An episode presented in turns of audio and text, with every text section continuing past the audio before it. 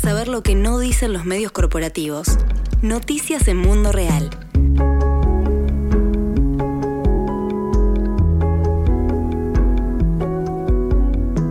Desde el 28 de abril, como sabemos, se desarrolla en Colombia un paro nacional que no para. Este paro que toma las calles desde justamente hace más de un mes y que está presente no solo en la capital, sino en distintos puntos del país. Lo hemos abordado en Radio Mundo Real hasta el momento, desde las visiones de movimientos y organizaciones campesinas, indígenas y afrodescendientes, y queríamos sumar sin falta la visión y el análisis desde Amigos de la Tierra Colombia, desde Sensat, y para eso estamos ahora en comunicación y le damos la bienvenida a Tatiana Rodríguez Maldonado, que es la flamante coordinadora general de Sensat Agua Viva. Tatiana, bienvenida a Radio Mundo Real, ¿cómo estás? Muchísimas gracias, muy bien Azul, y eh, gracias por esta bienvenida a este cargo y a esta radio. Tatiana, además hay que decir que en tu caso, además de estar vinculada a Sensat desde el año 2010, también te desempeñaste en el Centro Nacional de Memoria Histórica y la Unidad de Búsqueda de Personas Dadas por Desaparecidas en Colombia, además de desarrollarte luego como coordinadora de las áreas de minería y de agua en Sensat. Así que también nos interesaba charlar contigo teniendo en cuenta este currículum tuyo que tiene mucho que ver con la búsqueda de justicia y por los derechos humanos en Colombia. Sin ir más lejos, quería pedirte bueno, tus primeras reflexiones en este mes del paro, cómo lo estás viendo y qué proyecciones ves de que siga este estado de paro nacional. Bueno, pues yo creo que este es un paro bastante particular. Ha sido muy difícil de leer, no solo para el gobierno, eh, que muestra, la verdad, eh, estar bastante eh, lejos de, de, entenderlo y por lo tanto de brindar una solución efectiva, sino en general para la sociedad, incluso para los movimientos y actores sociales que tradicionalmente se en Colombia. Y lo digo porque si bien en, un primerísimo momento, el 28 de abril, el paro fue convocado por eh, centrales obreras y digamos por, como, como menciono, actores más tradicionales de la movilización, de inmediato lo que se empieza a ver es que hay un descontento social que tal vez ni siquiera quienes estamos en el activismo y en, lo, en la defensa de derechos habíamos visto tan profundo eh, y que empieza a expresar entonces de unas maneras autónomas y sin que pueda ser comprendido todavía muy bien cómo se organizan, cuáles son sus reivindicaciones. Lo que es claro es que es una explosión social que muestra un descontento generalizado en muchísimos aspectos de la sociedad que seguramente se ve alimentado por este año y, medio ya de pandemia que ha empobrecido mucho más a la sociedad, pero que también un poco estaba em, guardado, estaba como en remojo porque en los meses anteriores al inicio de, las, de la pandemia pues había también un levantamiento social ya bastante importante que había sido preocupante para el gobierno. Es interesante ver eso, ver el surgimiento de expresiones sociales que tal vez todavía están en un proceso de cristalización, yo lo llamaría yo, están en, en una emergencia que todavía no toma una forma concreta, pero que es muy importante ver que lo que quieren es, eh, digamos, eh, es ser escuchados, ¿no? Es eh, mostrar que existen, que están allí, que no pueden ser ignorados y que han logrado entonces mantener de manera indefinida durante más de un mes esta movilización social. en este marco, el ambientalismo, pues ha, ha, sido uno de los actores que en, en las regiones ha estado presente, sobre todo, digamos, no lo hemos visto tanto a nivel urbano, pero ya hemos decidido, y no, me nombro allí eh, porque pues hacemos parte de, de, organizaciones sociales que convocamos también un paro nacional ambiental que tendrá una expresión este próximo sábado 5 de junio para sumar a esas voces, para aportar en esas discusiones y en esa explosión social esas expresiones de, de inconformidad frente al manejo de los asuntos ambientales y frente a la, a la expoliación de la naturaleza. Hay que recordar ahí a la audiencia que en, en, aquel paro del 28 de abril, entre otras demandas, si bien la que por ahí tuvo más peso a nivel de los medios masivos de comunicación fue el no a la reforma tributaria o inclusive el no a la reforma sanitaria o del sistema de salud, es cierto que también parte de las demandas del pliego, ese original, incluía el no a volver a la aspersión del glifosato en los llamados cultivos de uso ilícito. También se decía, se estaba denunciando en ese paro del 28 de abril, eh, el incumplimiento de los acuerdos de paz o inclusive decir no a los tratados de libre comercio y estas tres cuestiones están muy vinculadas entre sí, ¿no? Porque desde los campesinos, indígenas, afrodescendientes de esas comunidades reclaman, ¿no? Que si siguen vigentes los tratados de libre comercio, la producción nacional eh, va en detrimento también y esto está vinculado también a qué tipo de producción pueden tener y por qué eh, por ahí siguen produciendo pues, este tipo de cultivos. En fin, digo, vinculado también esto que decís de la presencia de lo ambiental ahí, porque desde el movimiento ambientalista, en particular, por ejemplo, de Sensata, Guaví y demás, han estado muy vinculados a lo que tiene que ver con eh, exigir el cumplimiento de los acuerdos de paz, a denunciar lo que implicaría una nueva aspersión de glifosato. ¿Cómo lo ves? Y contanos, detallanos un poco más cómo se van a sumar y de qué se va a tratar este paro del 5 de junio entonces. Bueno, pues ya mencionaste uno de los puntos, digamos, destacados de, estas reivindicaciones que se han eh, levantado en este momento, eh, que no son las únicas, pero tal vez sí son las más visibles en términos ambientales. Una es la de la, de la no aspersión con glifosato, otra es el tema del fracking, el rechazo en general a la explotación de yacimientos no convencionales. Allí hay un, está la Alianza Colombia Libre de Fracking que ha logrado un posicionamiento y una visibilidad importante en el país.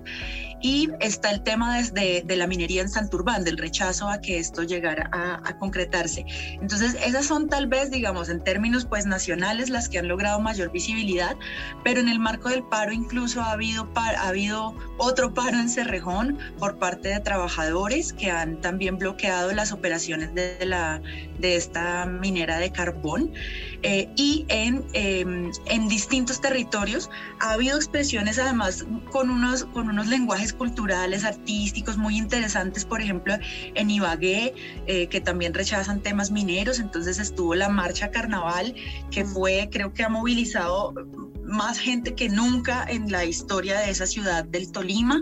Em, ha habido en el macizo colombiano, ha habido fuertes movilizaciones. En el Huila, frente a temas, digamos, la gente del, movimiento Ríos Vivos también y del, del, movimiento antirrepresas en general. Es decir, hay como denuncias eh, localizadas en Puerto Wilches también frente a este tema, que, que digamos, yo, yo sumo a un análisis también general que yo creo que hay que hacer de este paro, y es que si bien es un paro nacional y uno ve que están ocurriendo cosas en todo el país, en realidad también hay que hacer unas lecturas regionales y locales muy importantes porque las dinámicas son muy distintas según el lugar en el que se está expresando. Eh, en el caso de, digamos, de lo que va a ocurrir este fin de semana, es que efectivamente en esos y en muchos otros lugares que, del país, eh, ya las, las organizaciones, los colectivos y las comunidades que tienen una reivindicación específicamente ambiental quieren destacar también, porque como has mencionado, efectivamente hay unos temas que al principio fueron las, las banderas, ¿no? El no a la reforma tributaria, el no a la reforma a la salud.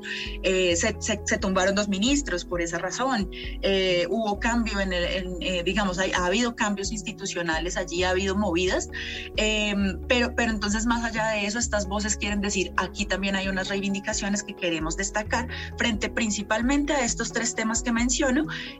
pero por ejemplo, te, te, te, digo, en Bogotá el tema de humedales es bastante importante y varios de los jóvenes y, y, colectivos que están movilizados también están protegiendo, también quieren que se protejan estos ecosistemas. Entonces, estos ecos del paro, realmente lo que, lo que hacemos es como recoger este sentir y lo que vamos a hacer pues son manifestaciones artísticas que incluyen también eso, muralismo, eh, un, un, sistema de, de, de, de manejo de residuos que se ha vuelto bastante famoso, que son las pacas digestivas gestora Silva eh, y que se hacen allí, unos, se hace una actividad, entonces la haremos también este fin de semana eh, como parte de, esta, de este paro. Es decir, eh, realmente también es mucho de lo que la gente quiera poner, de los lenguajes que quiera destacar para exigir pues el respeto por los derechos ambientales también. Me parece además súper importante nombrar esto y estas otras escenas de lucha, ¿no? Porque también lo que ha trascendido mucho, sobre todo en las primeras semanas, ahora cabría decir, es un un análisis muy superficial el mío, viendo apenas las redes sociales, pero quizás ha bajado un poco eh, respecto de las primeras semanas de paro el compartir eh, imágenes y videos, si bien se siguen produciendo, ¿no? Digo a nivel más internacional, por fuera de Colombia. Igual esa solidaridad internacionalista está, pero digo, las primeras semanas sobre todo se compartieron estas imágenes que se siguen reproduciendo y siguen estando, no siguen ocurriendo, sobre todo de, de represión, de disparos a mansalva, ¿no? Por parte de militares, de la policía y de paramilitares también, ¿no? Pero me, me interesa también que podamos mostrar estas cosas que vos traías, eh, estas escenas también de lucha que tienen que ver con justamente manifestaciones artísticas como vos traías, marchas con carnaval, música, y también veía, por ejemplo, en el caso de Cali, también otras lecturas regionales, cómo se van armando en distintos puntos de resistencia. Por ejemplo, en el caso de Cali veía eh, huertas, huertas comunitarias, ollas comunitarias también en torno al punto de resistencia, y que eso trae una reflexión en torno a la soberanía alimentaria, a qué hacer con, con las producciones locales me parece que también es algo muy interesante que se está dando, ¿no? Además, fíjate que eh, esas que mencionas tienen unos ingredientes muy particulares y es que las ollas comunitarias son una forma de, de, juntanza, son casi una minga, ¿no? Es una colecta que se hace barrialmente en este caso para ayudarle a la gente a mantenerse en las zonas de bloqueo. Y esto ha sido, como digo, entre espontáneo y luego, digamos, tratando de, de, de organizarse y demás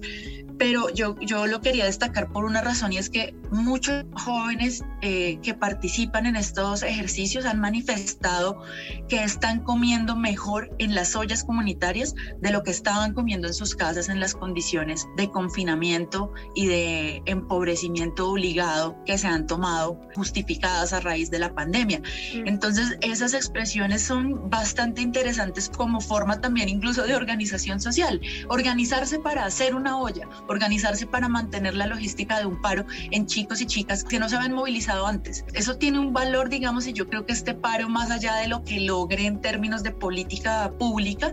tiene una importancia crucial en la construcción de cultura política en un país que ya había tenido mucho miedo de movilizarse, porque yo creo que, que eh, en, un, en un lugar en donde asesinan a la gente por estas razones, pues obviamente queda miedo, ¿no? Mm. Eh, que los papás le dicen a la gente no salga, eso sumado a que muchos otros papás y mamás, este, sobre todo mamás, han estado también saliendo a defender la vida de, de, de, las personas que protestan para decir que este paro es legítimo y que es legítimo levantar la voz. Entonces son, son unas expresiones tan diversas que yo creo que, como decía, más allá de lo que se logre eh, tumbar o no tumbar un ministro, la reforma tributaria volverá, etcétera, pues eh, son muy interesantes eso en términos de construcción de cultura política. Sí. Porque a mí me, me sorprende la desconexión del gobierno que hoy, por ejemplo, la Procuraduría, a quien se le ha pedido su aparición en la escena pública para cumplir con su obligación, por ejemplo, y realizar las investigaciones disciplinarias que apliquen contra quienes están eh, eh,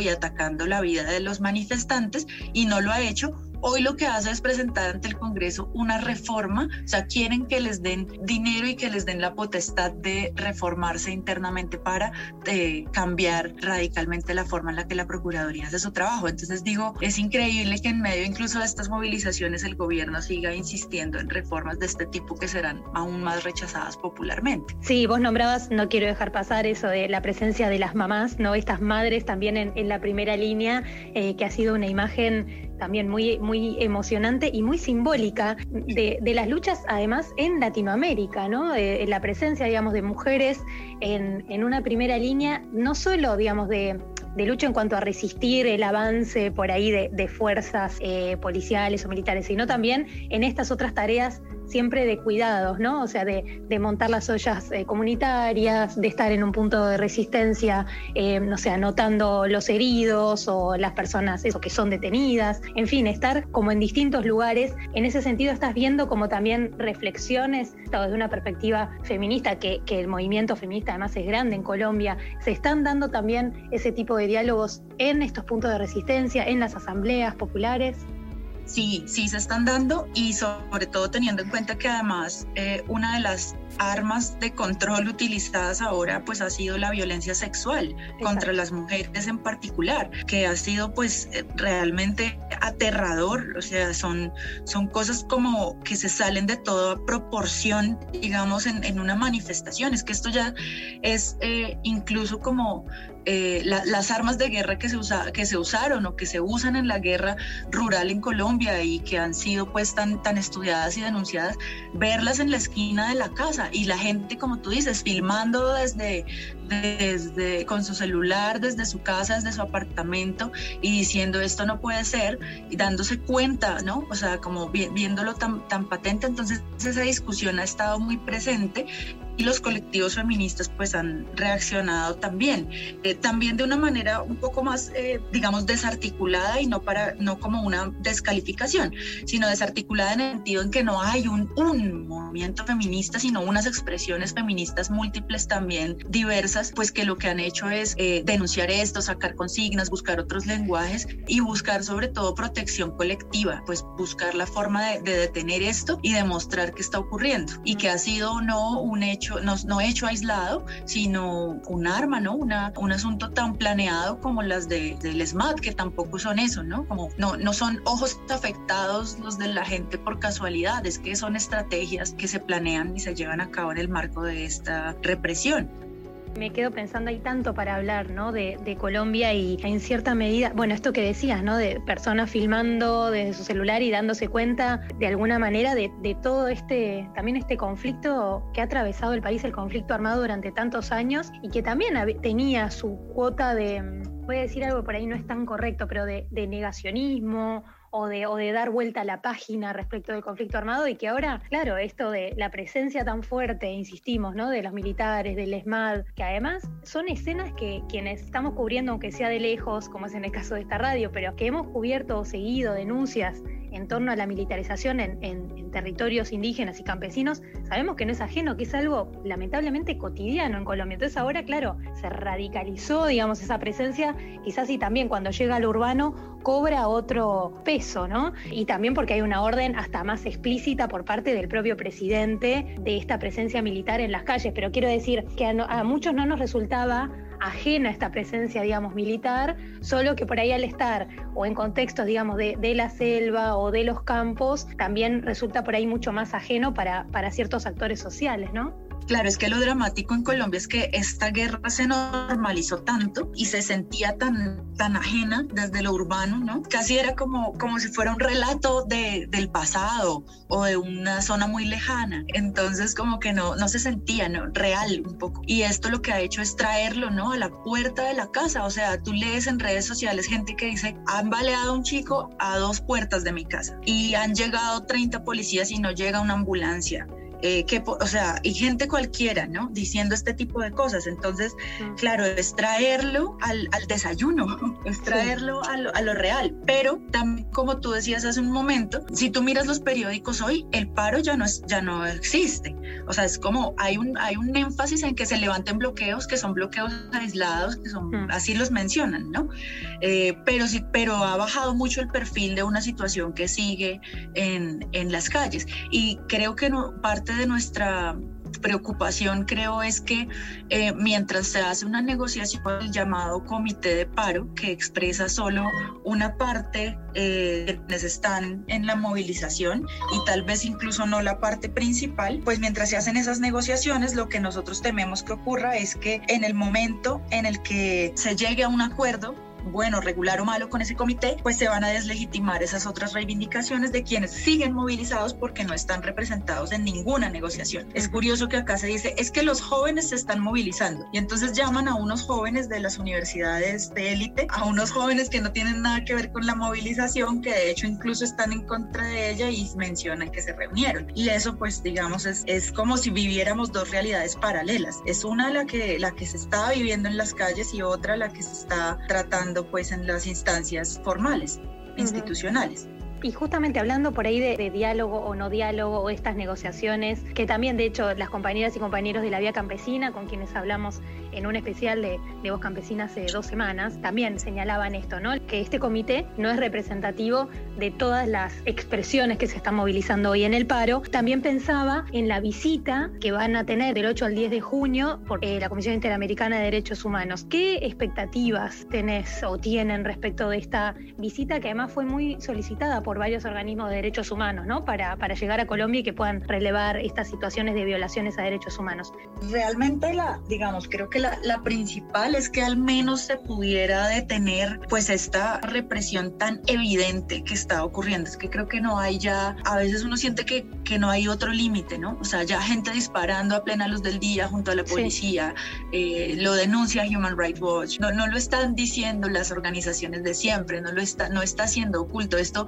pareciera pues como ya eh, demasiado. Entonces yo creo que es fundamental esa visita de la CIDH para pues para lograr tomar medidas frente a, a ese no límite digamos, creo que no es para que desaparezca la violencia, no va a desaparecer el SMAT, pero por lo menos como creo yo para, para paliar y para detener esta emergencia, es que es lo que estamos viviendo, aunque en los medios ya no se diga. Siguen siendo noches de terror, el número de desaparecidos no lo, no lo cree nadie, pero mínimo, digamos, son 100 personas que están desaparecidas, eso, eso no puede ser. Entonces es como ponerle algún nivel de límite, es, es como tal vez eso. Realmente también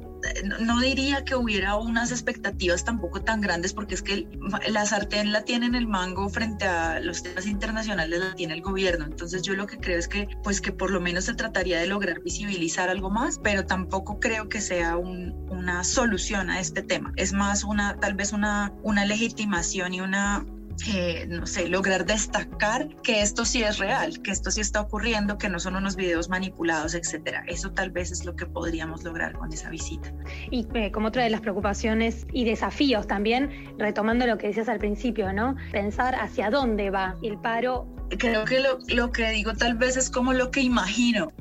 Un lindo planteo, ¿no? De tu parte. Imaginemos qué queremos también, ¿no? Porque creo que sí, como decía, es, es una cosa que es muy difícil de leer, pero tal vez lo que veo es, pues que, por ejemplo, el CRIC qué hacen, ¿no? O sea, o qué definen tal vez estas organizaciones y es un poco volver, replegarse en el sentido de volver a sí mismas, no por una derrota, sino de decir, esto que está pasando es algo diferente y no sabemos cómo manejarlo. O sea, una, una minga que va por Cali y que empieza a recibir disparos, pues se la tiene que pensar, ¿no? O sea, tiene que decir qué hacemos, esto no puede, no, no, no podemos seguir haciendo lo mismo. Entonces lo que dicen es, vamos a como un poco a volver al, al útero, lo llamo yo,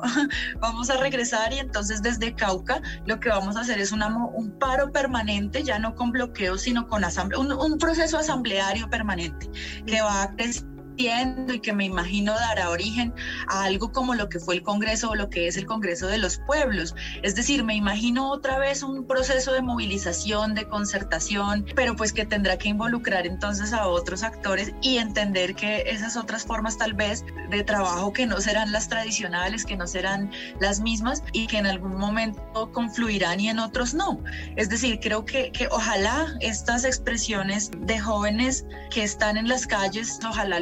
mantener lograr un nivel de discusión